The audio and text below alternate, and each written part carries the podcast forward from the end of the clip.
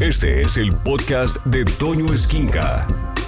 Carla Battaglini es quizá una de las historiadoras que se ha eh, involucrado más en los registros akáshicos. Ya les platiqué de lo que son los registros akáshicos. Eso es bien interesante.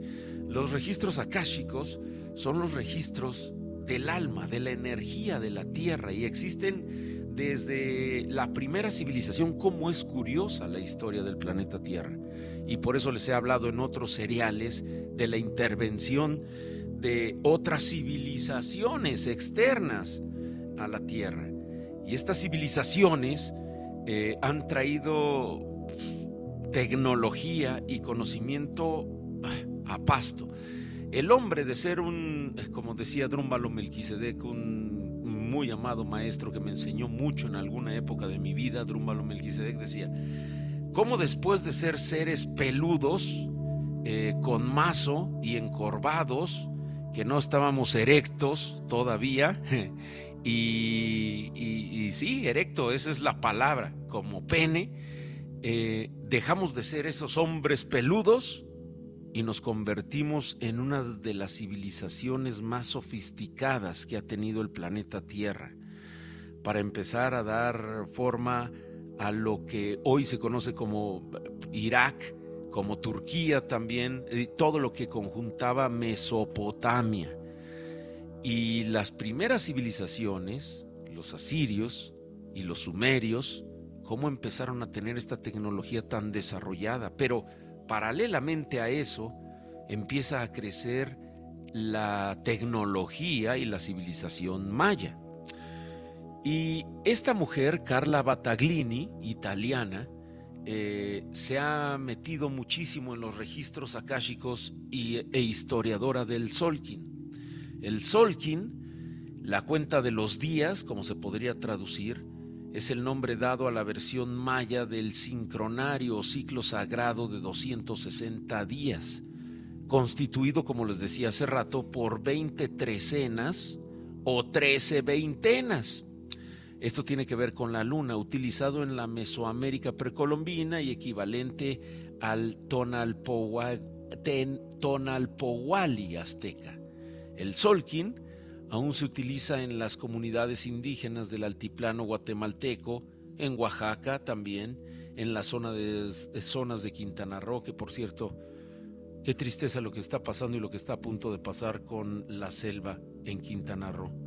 Eso es verdaderamente triste, lamentable, y se está dejando una huella tristemente muy negativa para el mundo, pero muy negativa. Pero bueno, y cada día del calendario Solkin está codificado por 20 glifos combinados con 13 números. Así, las características de dicha premutación y permutación entre glifos y números indicaban la energía y cualidades de cada persona al momento de nacer. La equivalencia, como usted bien lo sabe, es el, eh, pues sí, la astrología la ciencia de la astrología. Y la palabra Solkin fue acuñada por el experto en estudios de los mayas William Gates. Curiosamente, él le puso el nombre de Solkin, no fueron los mayas, sino William Gates. Y toma como base la expresión Cholkij del quiché, que significa el orden de los días. Pero ¿cuál es el origen del Solkin? Las estelas más antiguas encontradas que utilizan este calendario, combinado con el solar llamado Jaab, se remontan al año 500 antes de Cristo y se han encontrado en regiones como la Olmeca del Golfo de México glifos que parecieran datar algunos hechos. Actualmente se desconoce el origen y el motivo por el cual los mayas crearon esta cuenta. Todavía no se sabe a ciencia cierta ya que no respondería a ningún fenómeno astronómico conocido. Una teoría sugiere que responde al tiempo promedio de gestación humana. También se le atribuye su origen al significado que los números 20 y 13 tenían para los mayas. El primero, es decir, el 20, era la base de su sistema numérico. El segundo, los niveles del cielo. Pero ¿cómo funciona el Solkin? Este calendario maya utiliza una permutación de 20 glifos y 13 números. Utiliza el sistema de numeración punto y línea. Con esta combinación entre puntos y líneas, el Solkin define el, el tiempo y cada, tiene, cada día tiene una energía diferente al resto de los demás y no se repite hasta concluir un ciclo. Esta conjugación influye en el carácter, en el destino de quien nace bajo cada glifo. Y asimismo, cada uno propicia ciertas actividades. Por ello es importante no solo conocer en qué día nacimos, sino también aprender la correlación diaria para aprovechar mejor las fortalezas y resolver sobre todo los obstáculos diarios con las habilidades que nos da nuestro signo o nuestro sello maya. Y destacamos que este calendario se encuentra correlacionado con el calendario Haab, como les hablaba. Pero ¿qué elementos eh, componen al Solkin? Usted lo ha visto. Y si no lo ha visto, existen tres elementos que influyen las características de un signo de este calendario. El primero es el color, los números y los glifos o dioses o deidades que aparecen en cada uno de los cuadritos que vienen eh, con diferentes colores. Los colores existen cuatro y se les vincula con los puntos cardinales por los que ingresa la energía. Rojo corresponde al este, el blanco al norte, el negro al oeste y amarillo al sur. Los números son 13 números que indican los 13 ciclos de 13 días los ciclos de 13 días y tienen también su correspondencia con las 13 lunas de un año solar lunar. El sistema numérico que usaban los mayas, a diferencia de otros, es que consta de únicamente tres símbolos. El punto, que hay quienes consideran que representa la huella dejada con un dedo en la arcilla, y solo pueden llegar a ver cuatro puntos en una misma posición.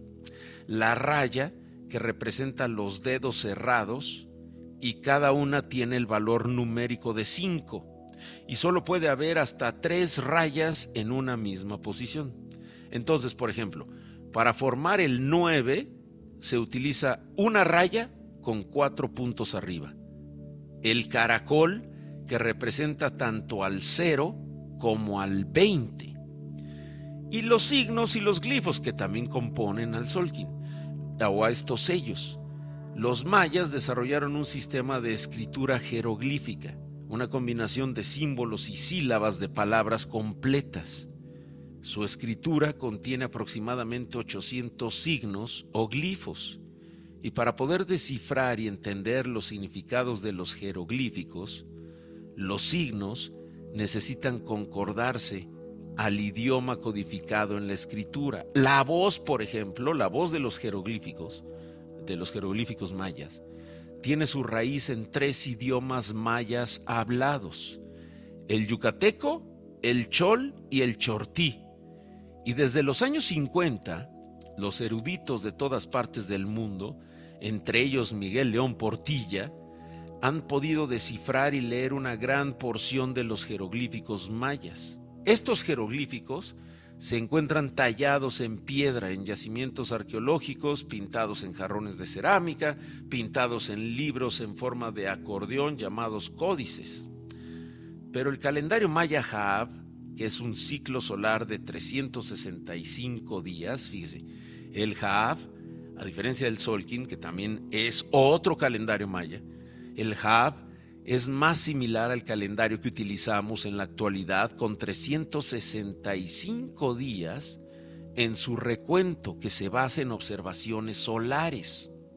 Este calendario, según los expertos, se estima que utilizó por primera vez alrededor del solsticio de invierno de el año 550 y fue creado para ser utilizado en conjunto con el Solkin.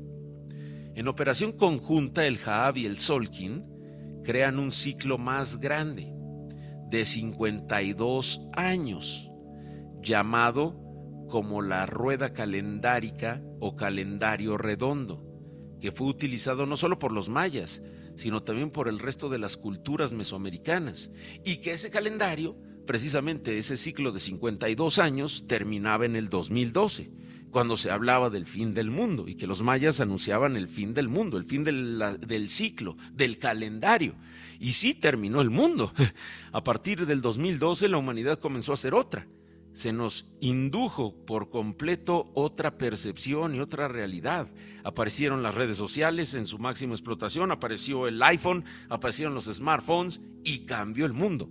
El mundo en el que vivíamos murió en ese 2012, cuando decían los mayas y que se puso tan de moda hace 10 años, si usted se acuerda, que los mayas decían que el mundo iba a terminar en el 2012. Y sí, terminó. Somos otros completamente de lo que éramos antes del 2012, si usted se acuerda. Y si usted hace una ah, comparación de lo que vivía y cómo era la vida antes del 2012, ahora es completamente otra, es otro planeta, igual que lo que estamos viviendo ahorita y va a ser otro planeta, otra vida en cinco años. Vamos a ser completamente otros. Y la correlación del Solkin y del Hav se dice que los mayas tenían muy desarrollada la ciencia del tiempo, por lo que manejaban varios calendarios a la vez. Uno es el Solkin, el otro el Hab, como les digo, y utilizar estos dos calendarios permitía definir los días como fechas. Para datar un día, escribían el signo del Solkin junto con el día y mes del Hab. Esto nos da un ciclo de 52 años hasta que se vuelva a repetir las coincidencias entre un calendario y otro. Y teniendo en cuenta que los meses del Hab también son o tienen asignados nahuales, se combinan con los signos del Solkin para determinar el horóscopo, por así decirlo, de una persona al momento de nacer. Y se realiza una especie de carta astrológica, si podría hablarles de ese equivalente, del recién nacido que determina un sendero de 52 años en su vida hasta comenzar a repetir las combinaciones de este horóscopo. Y 52 suma 7.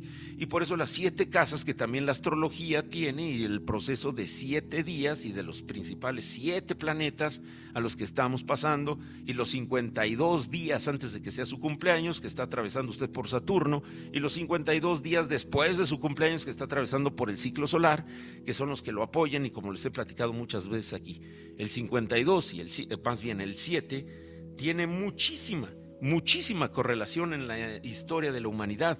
Y les quiero hablar, y como les hablaba al principio de esto, de los registros akáshicos, porque todas las civilizaciones, igual que el calendario Solkin, el calendario que usaban los sumerios, que es más antiguo, es totalmente basado también en el 7 y muy parecido al Solkin que hacían los mayas. Igualito que lo que hacían los druidas o la parte sabia de los celtas en Inglaterra y en Irlanda, y que datan mm, de las mismas épocas, por supuesto los egipcios también. Y tomando en cuenta que los meses del Hav también tienen asignados nahuales, se combinan con esto para dar ese ciclo de 52 años, ¿no? En resumen, el sincronario o calendario maya es una increíble herramienta de sanación y de sintonización con la energía natural del sol de la luna y de los planetas. Y así como existen otras herramientas como la astrología tradicional o la numerología, el Sol quien es una herramienta verdaderamente eficiente para poder conocer una persona, para poder conocer su destino, para poder conocer lo que le depara la vida y por qué está en el planeta, que como todo y como todas las reglas, en cualquier civilización, en cualquiera que sea la civilización, si usted estudia cualquier civilización, estudia cualquier religión, hay un factor predominante y un común denominador y una ley sagrada, la más sagrada que quizá exista en el planeta y a la que nadie se escapa. Ni siquiera alguien que yo conozco, que usted conoce, que se pasa las leyes por ahí, tampoco escapa de eso. Y es la ley karmática y la ley del libre albedrío. Porque una vez que usted nace con un sello o nace bajo una predeterminación, eh, hablando de la energía que lo apoya y la energía que tiene que trabajar, usted desarrolla un libre albedrío Y este año nuevo maya, por cierto, ayer, hay un día que se llama Día Fuera del Tiempo.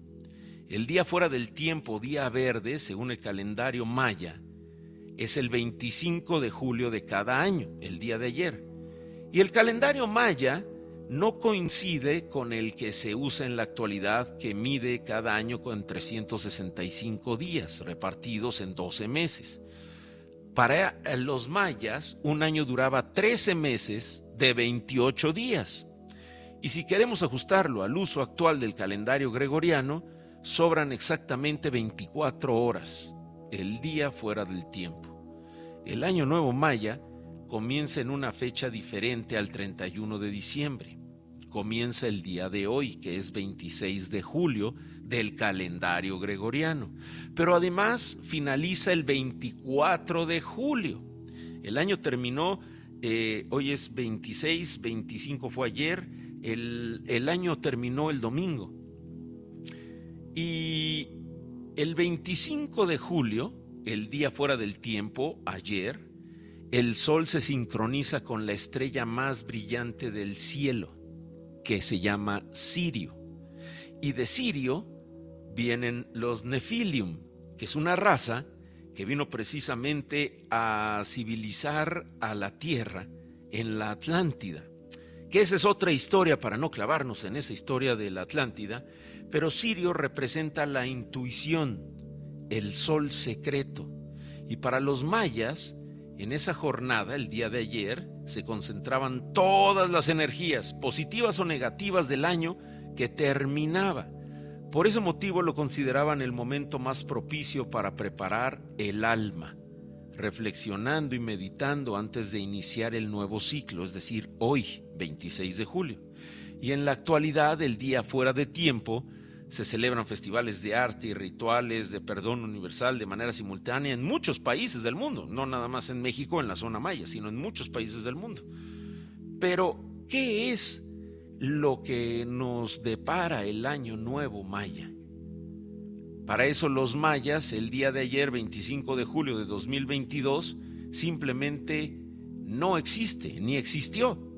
Fue un día que no existe pues de acuerdo a su pensamiento, el 24 de julio, que fue el domingo, terminó el año de la semilla eléctrica amarilla. Hace un año yo les decía que empezaba un año de sembrar, de estar sembrando, de tener sobre todo las intenciones y la capacidad de sembrar lo que usted quería ver. ¿Y qué es lo que empieza el día de hoy? ¿Cómo se llama?